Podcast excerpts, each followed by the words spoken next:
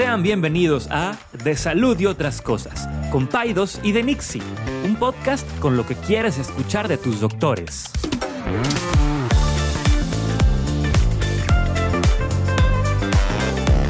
Les recordamos que ninguna opinión o consejo de nuestros anfitriones o invitados sustituye la valoración médica o representa a nuestra institución universitaria o de salud.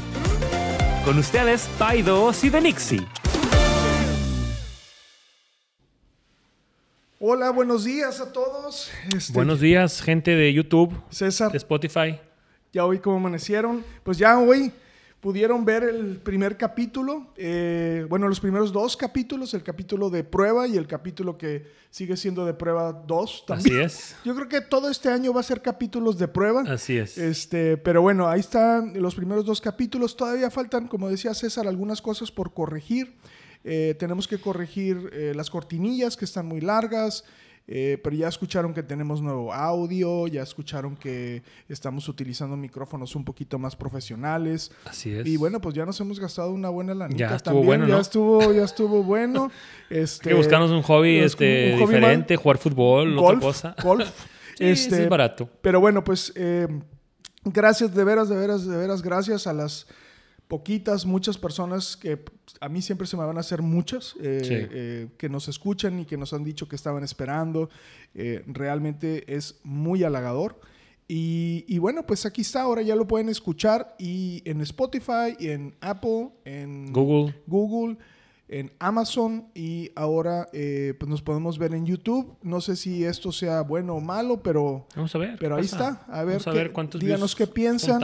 Ah, y, y tenemos que decir ahora que le pongan like. No, suscribe. subscribe. No, también like. Ah, también like. una manita así de... Ah, like, al video, sí. Like sí. al video. Pero que se suscriban a nuestro canal. Básicamente nos queremos hacer millonarios con este rollo. O sea, ya dejar la Ya pediatría. estuvo de- bueno. Ya estuvo bueno de estar desvelándose. Este, entonces, bueno, pues ahí está. Eh, y de nuevo, muchas gracias. César, ¿qué, No, gracias qué a me ti. traes? Mira, un par de cosas. Primero, bien rápido. Em, ¿Te acuerdas que hemos, hemos tenido ciertos invitados en el, pro- en el, en el podcast? Uno de ellos fue Tuto Asad. Sí, ¿Te acuerdas de él? Claro. Paciente, amigo, colega.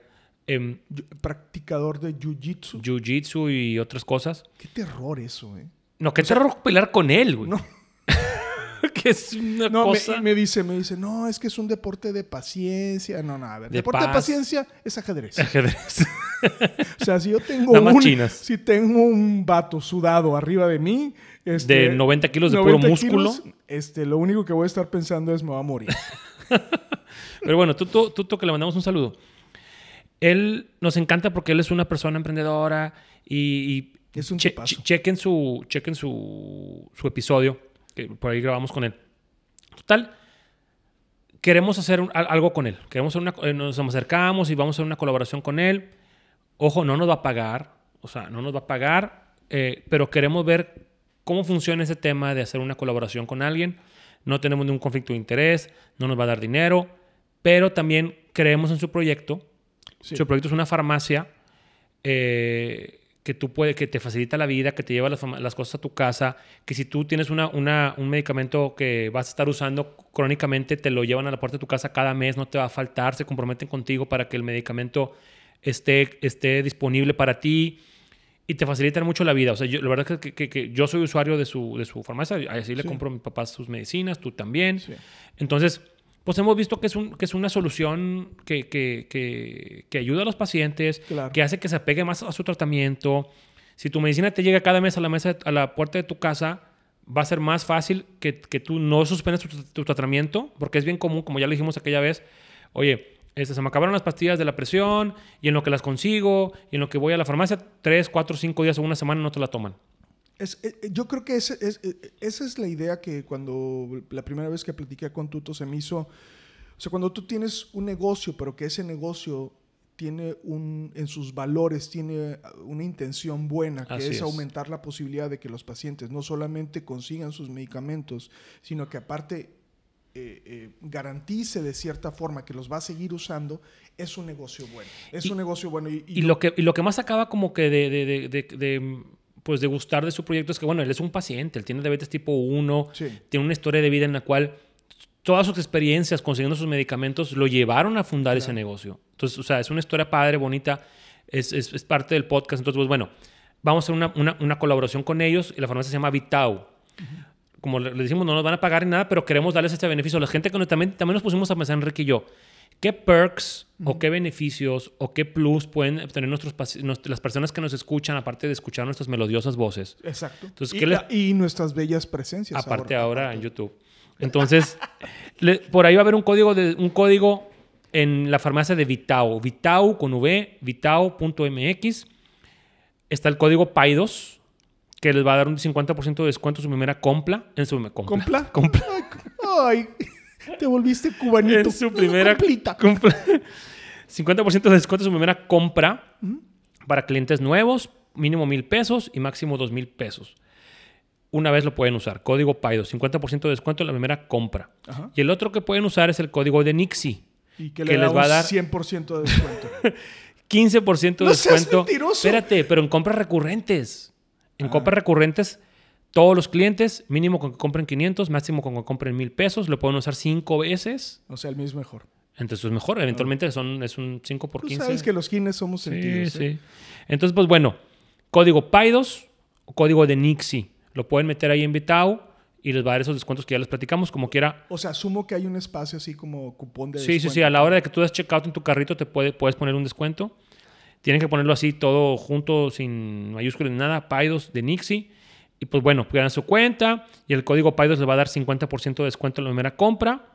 Y el código de Nixie en sus compras subsecuentes, 15% de descuento. Me parece excelente. Entonces, pues bueno, Pues, úsenlo. ellos escogen o Paidos o de Nix. Pueden usar los dos. O sea, si es la primera vez usan PAIDOS y las subsecuentes usan de Nixie. Ah, perfecto, excelente. Ent- ¿Me explico? Entonces, pues bueno, There you have it. there you have it. Este, un beneficio ahí para la gente que nos escucha. Un saludo a Tuto. Vamos a ver cómo funciona esta colaboración.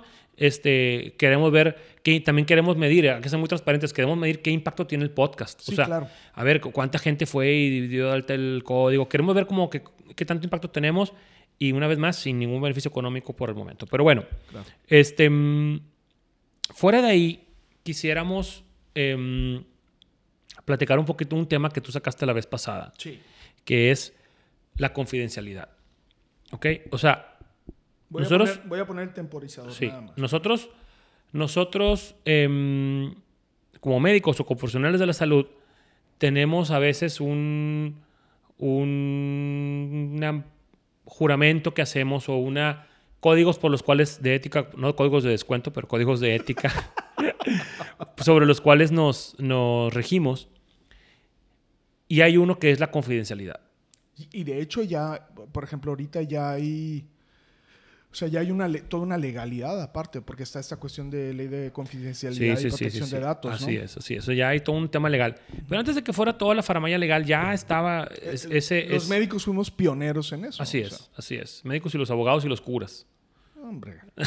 No, la verdad. O sea, el- Guarda- guárdate las comparaciones religiosas, amigo, por favor. Pero bueno. Em, entonces, yo te quiero preguntar, ¿con qué frecuencia o qué, qué- importancia le ves tú a proteger?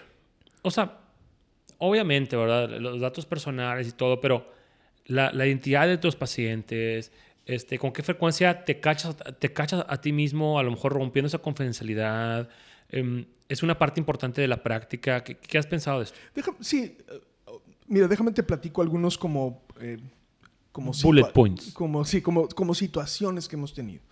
O sea, no- para nosotros nuestro negocio es un negocio muy delicado, ¿no? Eh, a, la mejor, y seguramente pediatría tiene sus, sus dilemas también muy interesantes, ¿no? Porque ahí estás no solamente protegiendo la confidencialidad de alguien que no tiene mayor de edad, ¿no? sí, o sea, que es- no tiene de la capacidad para mayoría de decidir. Pero de las, cuando nosotros contratamos a alguien aquí en, en- en- con, aquí en la oficina, en Hattie, con, Jessica y conmigo, uno de los, de- quizá de las primeras cosas de las que hablamos es, es, tú no puedes dar información, y es muy sencillo, no le puedes dar ninguna información más que al paciente. Entonces, nos ha pasado ya, ¿no? Eh, que el esposo habla preguntando por el papá Nicolau de su esposa. N- No, y y no, no solamente, yo les digo, no solamente no les puedo decir no lo tenemos o no se lo puedo dar, es no sabemos de quién estás hablando. ¿Sí me explico? No, no, o sea, la confidencialidad radica es que, y aún así, bueno, entonces eso es de las primeras cosas que nosotros platicamos con, con las asistentes, es decir, no puedes dar información de nadie a nadie que no sea, nos pasa con las abuelitas, nos pasa que la abuelita hable, me dice, ¿cómo salió? ¿Qué le hicieron a mi hija? A ver, no, yo no te puedo decir nada a ti, no sé ni quién eres. O sea, entonces, pero nos ha pasado, fíjate, eh, ahora con esta cuestión electrónica que nos pasó la semana pasada con una paciente muy querida, que eh, ella en los datos electrónicos puso el teléfono, o creo que se puso el teléfono de la hermana, porque la hermana sacó la cita. Y entonces, cuando viene la, la hermana, no, no la, o sea, la hermana saca la cita a, su, a su hermana B. Sí. La, la, hermana B viene a la cita. Sí. Nosotros mandamos el recordatorio y la factura a los datos de la hermana A.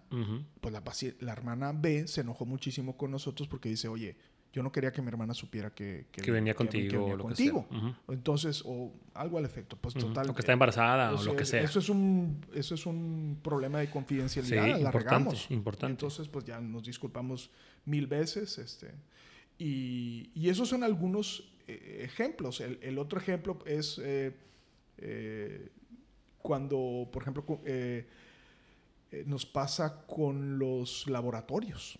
O sea, si nosotros pedimos un laboratorio, el laboratorio tiene los datos del paciente. Sí. Y eso también es un problema. O sea, Entonces ahí hay varias cositas ahí, ¿no? Mira, eso es un tema importante porque mm, si manejamos información sensible, tú manejas información de embarazos, enfermedad de transmisión sexual, condiciones del área genital, que es como que algo muy sensible, muy especial. Este, nosotros manejamos identidades de niños, entonces, pues, bueno, es un tema que debe manejarse con, con, con mucho cuidado. Em, el paciente es dueño de esa información. Claro. ¿okay? O sea, eso es importante decirlo. El paciente es dueño de esa información y tenemos que tener cuidado también como la expresamos los médicos. O sea, por ejemplo, muy tempranamente en la escuela de medicina, vas viendo como que esos esbozos de la importancia de la confidencialidad y, clásicos errores que comete el estudiante de medicina, comentar casos en el elevador. Claro. No, y que ahorita que fuimos a ver a la habitación tal y con este el señor tenía una úlcera bien grande y en el elevador estaba el, tío. eso es clásico. Y lo aprendes a la mala. Sí. O estás sí lo aprendes a la mala. A la mala, y a todos nos pasó. O estás en la cafetería no, que el paciente de tal cubículo y enseguida está la mamá y pone una caja en dirección de que estaban los alumnos de medicina comentando. Entonces, eso lo aprendes muy, muy, muy tempranamente. Ahorita está un tema difícil que es la accesibilidad a las cámaras. Ay, caray, sí. Tomarle fotos a los expedientes, este, o que los pacientes te mandan, se da cuenta, tus, los pacientes, tus pacientes te mandan un chorro de información. Te mandan eh, laboratorios, pruebas de embarazo, ecos, pruebas de COVID, y todo se guarda, todo se guarda en tu celular. Deberíamos de borrarlo, y lo borramos, pero muchas veces estás a la carrera y no se borra, se queda ahí o lo que sea. ¿Qué pasa si el día de mañana tu celular alguien se lo roba? y tiene toda esta información, toda esta información que no es tuya, es del paciente. Ahora, el paciente pues también tiene que o sea, una cosa es que se meten aquí en la oficina y rompan el candado y sacan los expedientes, que eso pues es raro que suceda. Pero pues es fácil que tu celular se pierda o, o, le mandes por error a alguien un mensaje que no era para ese paciente. Eso, eso, pasa. Que le mandes a Gaby Martínez el mensaje que era para Gaby Morales. Ahorita te cuento una historia muy, muy desafortunada que me pasó. Entonces, eso es bien sensible porque estamos manejando en nuestro dispositivo personal información por eso tú vas a Estados Unidos y el, doctor con el celular no te hace nada. Exacto. Nada. Bueno, eh, aparte que le tiran, le, pegan a la mamada. Perdón, perdón, perdón. O sea, porque lo que están haciendo es... Le está, lo que están haciendo es... Usan eso... Usan intermediarios. Por ejemplo, hay, hay doctores que dicen, ok, usa esta app que te va a cobrar y mediante la app que es segura y es confidencial y borra todo, mediante esa app nos podemos comunicar y, ni siquiera es en tiempo real, es de que te contesto en 24 o 48 horas con un correo mediante esa app. Porque allá también es mucho el tema de la confidencialidad. Pero bueno, tenemos tanta información en nuestro dispositivo y el paciente también tiene que saber, le voy a mandar esto a mi doctor, uno, recuérdame de borrarlo. Doctor, te encargo que lo borres. Ahora ya WhatsApp sí te da la opción de que todo se vaya borrando en siete días. Pero hay que recordar doctor, doctor, acuérdame de borrar. A mí me mandan fotos y está bien, yo a veces las pido porque, oye, una foto de... Pero fotos de genitales de niños, de áreas del pañal, de, de un chorro de cosas. Si alguien se cuenta mi celular, piensa que soy un pederasta, sí, enfermo. Sí sí, sí, sí, sí, Entonces, recuérdanos de borrarlo. Dos, que sepas que, bueno, ya le mandaste algo a tu, a tu doctor por, por correo o por celular o por WhatsApp. Hay riesgo de que esa información acabe en un lado en el que no debe de acabar. Porque lamentablemente no es algo regulado, es mi WhatsApp. Y aparte, eh, eh, son hackeables. Son hackeables. no sé si te, comentó, bueno, seguramente me comentó esta Dani que, que le robaron su información y tuvo que, que, cambiar. Cancelar ese número. Pero, pero sabes que una buena práctica sería es que, que ustedes que mandan esa información, ustedes mismos la borren.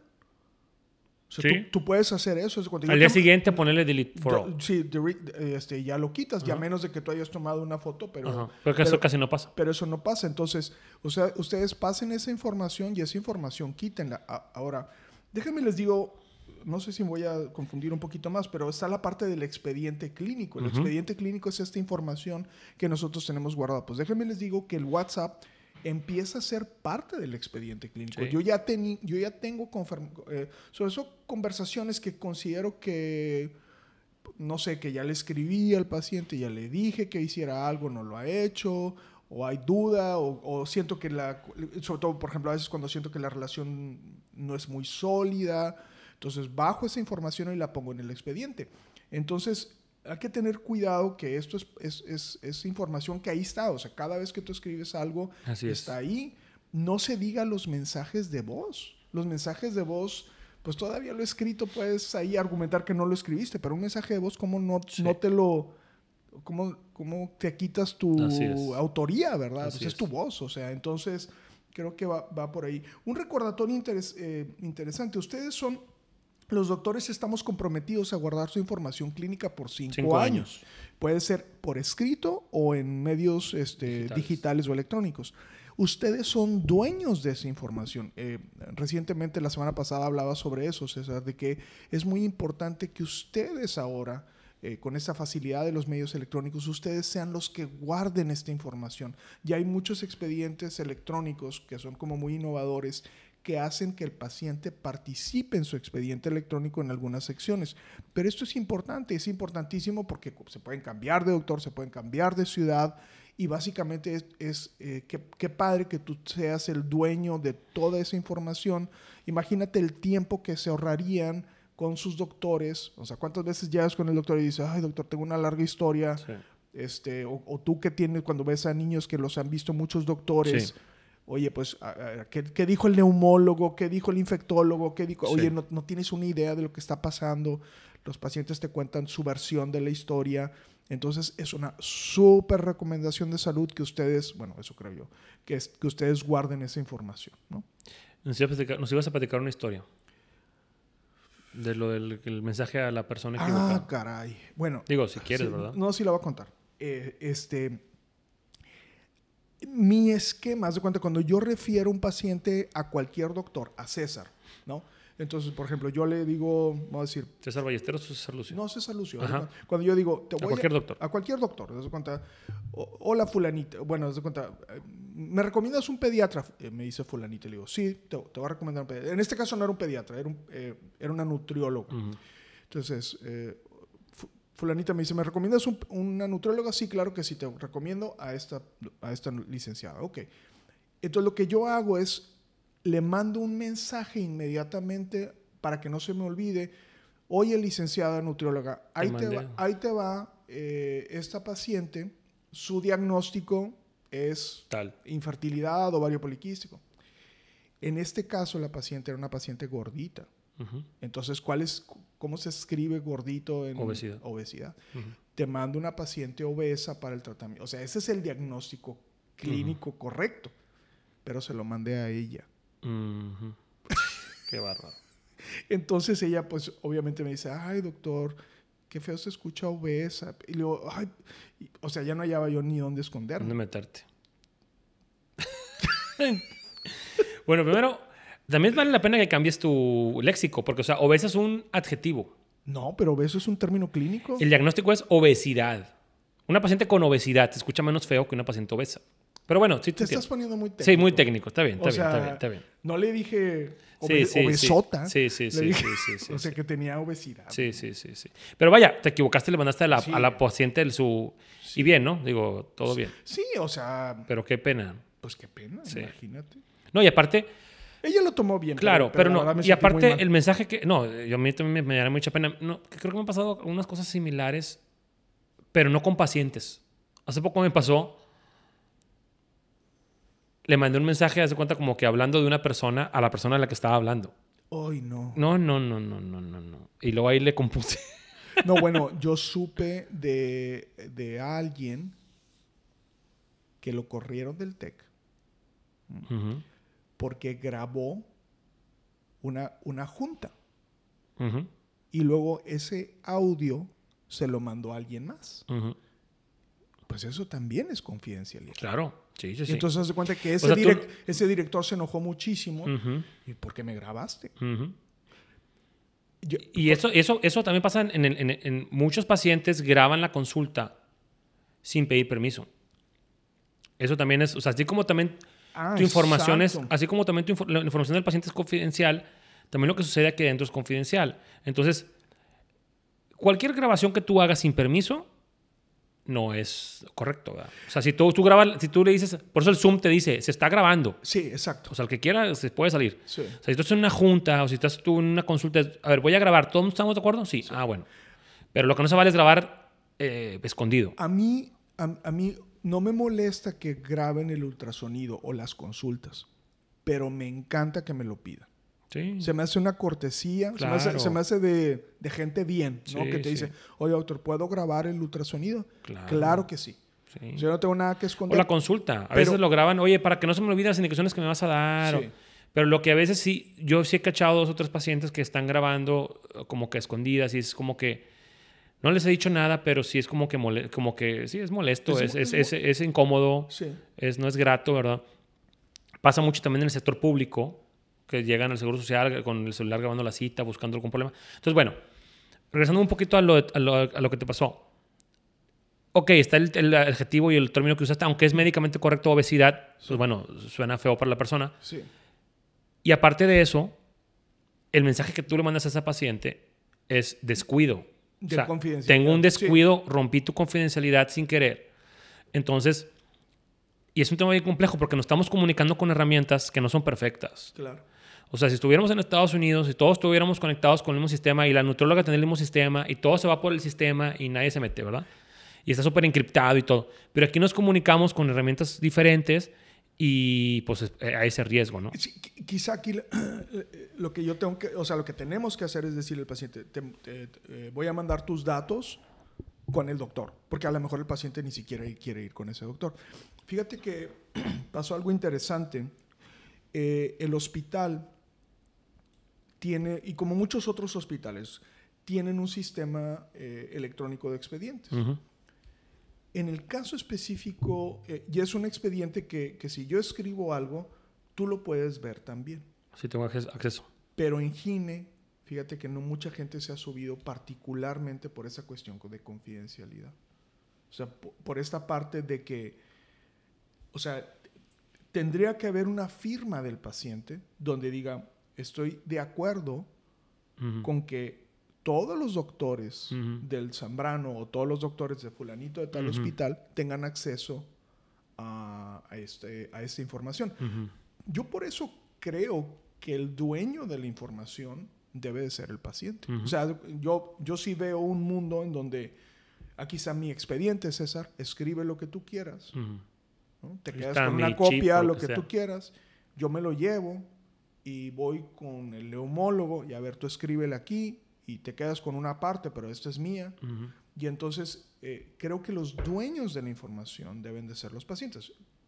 Falta mucho para que eso suceda, pero yo creo que esa es una parte. ¿Cómo podemos, qué podemos hacer para que el paciente, o qué podemos hacer, eh, siento que este podcast eh, corta para ambos lados, o sea, ¿qué, qué ideas se te ocurren o qué podemos hacer para garanta- garanta- garantizar la confidencialidad tanto de nuestros pacientes como, como que ellos estén a la- a la- al pendiente de eso y qué podemos hacer nosotros o, o qué se te ocurre que serían como los puntos para llevar de, de este podcast? Pues mira, vamos a empezar con los médicos, o sea, con, o con los profesionales de la salud, médicos, odontólogos, odontólogos, tomarlo más, tomándolo más en serio.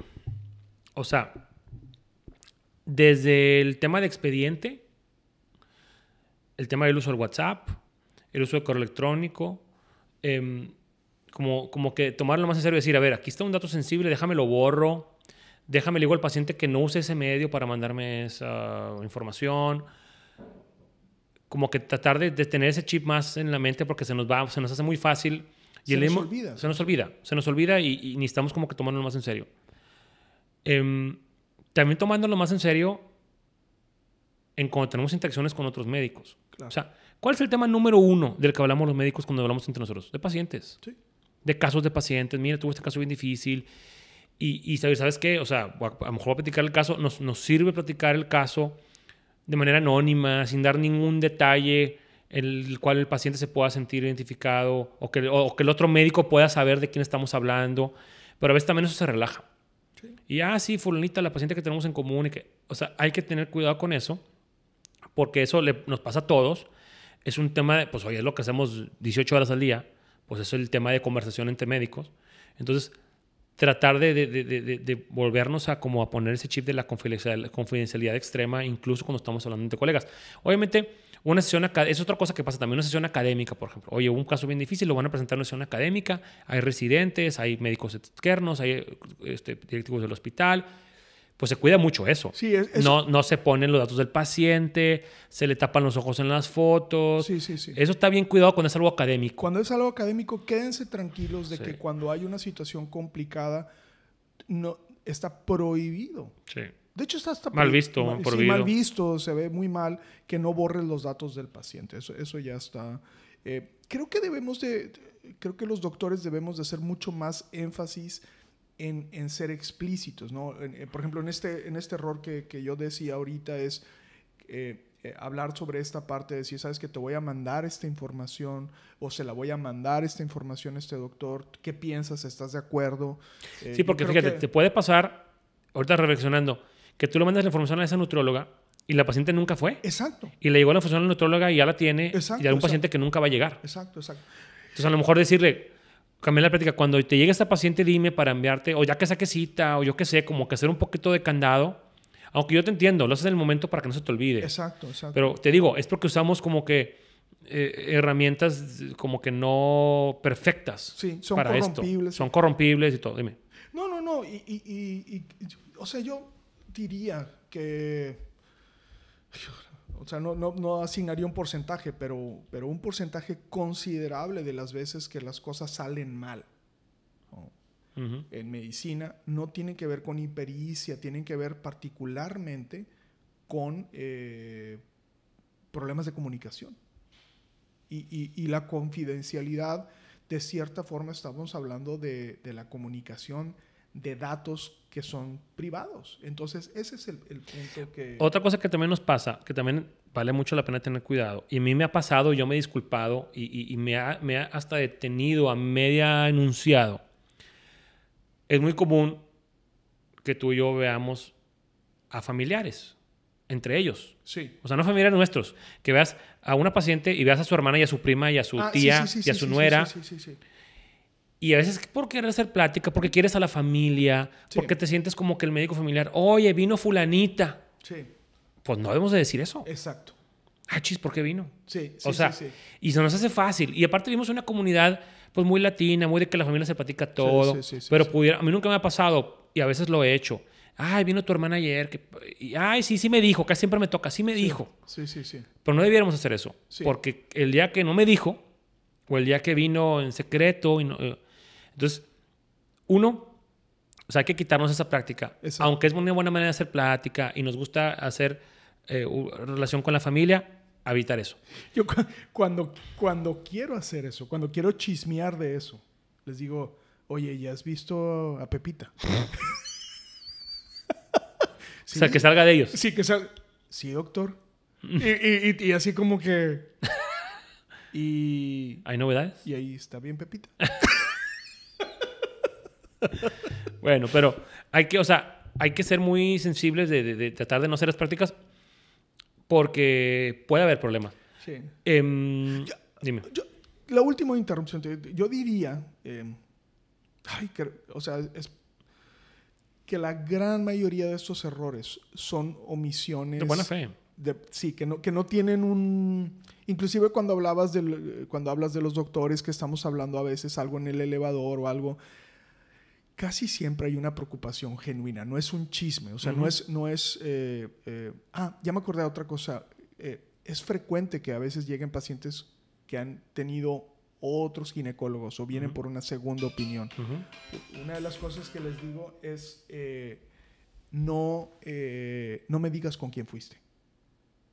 O sea, no- no- por- y esas también es confidencialidad. O sea, porque cuando tú vas con, un, con otro doctor y le dices, no, hombre, fui con Enrique y es un pesado. O sea, estás ahí. O sea, no sí, solamente- pero no lo andes diciendo.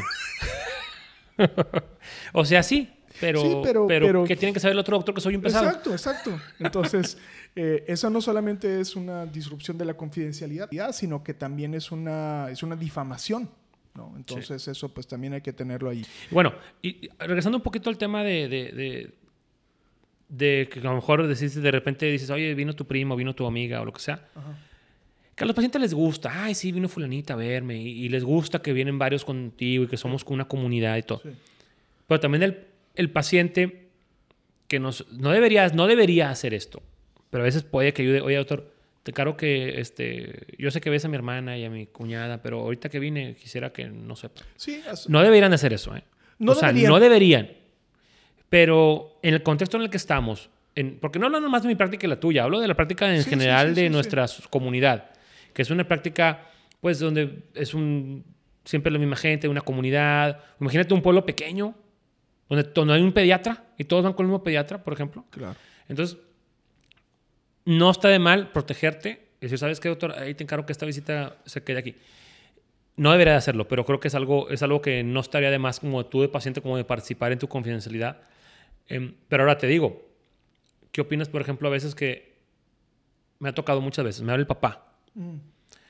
Es que César, es que yo creo que la, la- la lactancia no está funcionando porque este, no estamos durmiendo y mi esposa está bien cansada y yo ya le dije, pero no quiere que le demos fórmula, que toda una llamada, ya sabes, de media hora o en tu caso de otro tema y al final es, o, o mismo caso con la abuelita, que te habla tu celular, no que habla con la asistente a pedir, Sí, sí, que sí. habla tu celular y te hace una llamada de 20 minutos y al final te dice, pero por favor no le digas a mi esposa que te, que te hablé.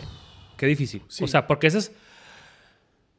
O sea, es como que respetar la confidencialidad de una persona que no es el paciente directamente. Claro. O sea, es el esposo o la mamá. Y a veces yo les digo, ok, está bien, este, pero yo te voy a pedir que le, que le comentes a tu esposa este, esto que platicamos o, o- o buscar, o buscar una manera para que en la próxima, a veces les digo, mira, está bien, pero ¿por qué no hacemos algo? En la próxima consulta, saca estas preocupaciones y la volvemos a platicar en frente de tu esposa. Claro. ¿Me explico? Sí, sí, sí. Porque, mm, o sea, en el afán de ayudar, el esposo o la mamá están como que haciendo una línea de comunicación tercera o, se- o- o- Sí. o paralela, donde dejamos de fuera al, al paciente y eso no se vale. Pues yo creo que tú tienes ese dilema, lo, seguramente lo tienes más seguido que yo, eh, porque, Yo tengo bastante, bastante frecuentemente. o sea, porque ahí eh, eh, el, el problema también es que estás cuidando la confidencialidad del niño. O sea, por ejemplo, si hay una actividad donde los papás pueden poner en riesgo la salud del niño, no se puede decir, una, por ejemplo, que no lo quieran vacunar, Ujú. que es un tema que ya hemos tocado, pues es un tema donde el afectado es el niño. Ujú. Eh, en, en base a la información que los, o sea, los papás que no quieren vacunar a sus niños no es que no los quieran, es que la información en la que Ujú. están actuando no es, no es una información al menos científicamente validada. ¿no? Me quiero meter en ese tema ahorita, pero por ejemplo a mí me pasa, no sé, un, un escenario donde una mujer tiene una enfermedad de transmisión sexual y no quiere que su pareja lo sepa. Mm. O al revés, tiene una enfermedad de transmisión sexual y dice, a ver, mi única pareja es mi, mi- mi Mi pareja. ¿Y por qué tengo yo una enfermedad de transmisión sexual? Entonces, entonces eh, les digo, e- este, digo, a lo mejor no hay muchas soluciones en este podcast eh, del día de hoy, espero que en otros sí, pero, pero la idea de este... Mira, de- con el simple hecho de hacer una reflexión del tema, Exacto. creo que ya es una super ayuda. Ok. Porque a veces las personas que nos escuchan no saben, no saben lo que está pasando en todo el tema de la confidencialidad. Exacto. Bien, o sea, también they take it for granted, como decimos, o sea, pues piensan, pero no, hay todo un tema que, ah, o sea, tu información es, es sujeta a filtrarse de muchas maneras, del doctor, del WhatsApp, del correo, del expediente, de errores como los que te han pasado que le mandan una información a otra paciente. Claro. Entonces, em, pues nada, se queda ahí un poquito para la reflexión. Es un tema importante también a las personas que nos escuchan, que son estudiantes de medicina, que son residentes. Hay que buscar la manera para tratar de que esta confidencial- confidencialidad, perdón, confidencialidad, una palabra difícil, confidencialidad, este, se respete Sí. y ponernos en los zapatos de los- del paciente. O sea, a mí me gustaría que mi, que mi información se respete, que no se comente, que no se filtre, que se cuide, que se borre. Entonces es todo una, o sea, son ya cinco, seis, siete cosas que hay que hacer para un paciente. Claro, Ahora imagínate para cientos y cientos y cientos de pacientes que vayamos. claro. Entonces eh, se queda ahí, ahí la reflexión. Dime. No, que te digo que hoy ha sido un podcast de palabras. Yo no sé, ¿dije corrompibles o, o- o es corruptibles? No sé, no me acuerdo. Hay, hay No me acuerdo cuál dijiste. La gente que nos escucha que me diga cuál es la correcta. este, yo que soy un pochito de frontera. Un pobre pochito. Un pobre pochito. Bueno, raza, este, Ah, oye, una cosa. Vamos a, a- a- a pedirle a la gente, uno, que nos, que nos comente qué, qué, qué opina de ese tema. Vamos a poner ahí cajitas para que nos opine. Que nos propongan temas. sí, Es importante. Mándenlos. Al final va en la cortinilla, vienen nuestras redes sociales para que nos manden temas que ustedes quisieran que tocáramos. ¿Ok? Ya el tema de la culpa salió así y otros temas han salido así. A, a veces nos mandan temas que o, o- o- o no, hay, no hay la manera de hacerlo o no va mucho con la línea del podcast y no pasa nada, pero por ahí nos van, ya nos están llegando temas y queremos que de ahí, que de ustedes salga, porque yo ya estoy cansado de estar pensando y piense temas. cálmate. cálmate. O tú también, vaya. Entonces, queremos que nos, que nos propongan temas y también que nos hagan preguntas. Sí, A lo mejor al final del podcast vamos a empezar a contestar preguntas del público. Pueden ser preguntas de nosotros, preguntas de, de los temas que hemos visto, comentarios como cartas al editor. También está padre eso. exacto. Oye, yo pienso esto de este tema y quiero que lo digan al aire. Exacto. Como sabes que en el tema pasado, en una tipo carta al editor y, y- y del tema de la culpa, nos comentaron esto. Qué interesante. Entonces, queremos que ustedes participen y queremos que ustedes escuchen aquí. ya está. ¿Sale? Órale. César, pues que tengas una semana. buena, buena semana. Denle subscribe a YouTube aquí abajo. Este, y compartan el podcast a la gente que ustedes piensen que le va, que le va a ayudar. Eh, recuerden el código de descuento PAIDOS y código de descuento de Nixie en vitao.mx. Vamos a ver cómo funciona este experimento y nos vemos la próxima semana. Sale, pues cuídense mucho y gracias por escucharnos de nuevo. Nos vemos. Bye.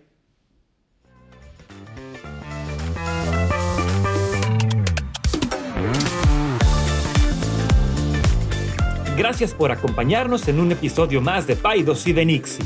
Puedes encontrarnos en Instagram como arroba DRE Saldívar y arroba pediatra-césar Lucio.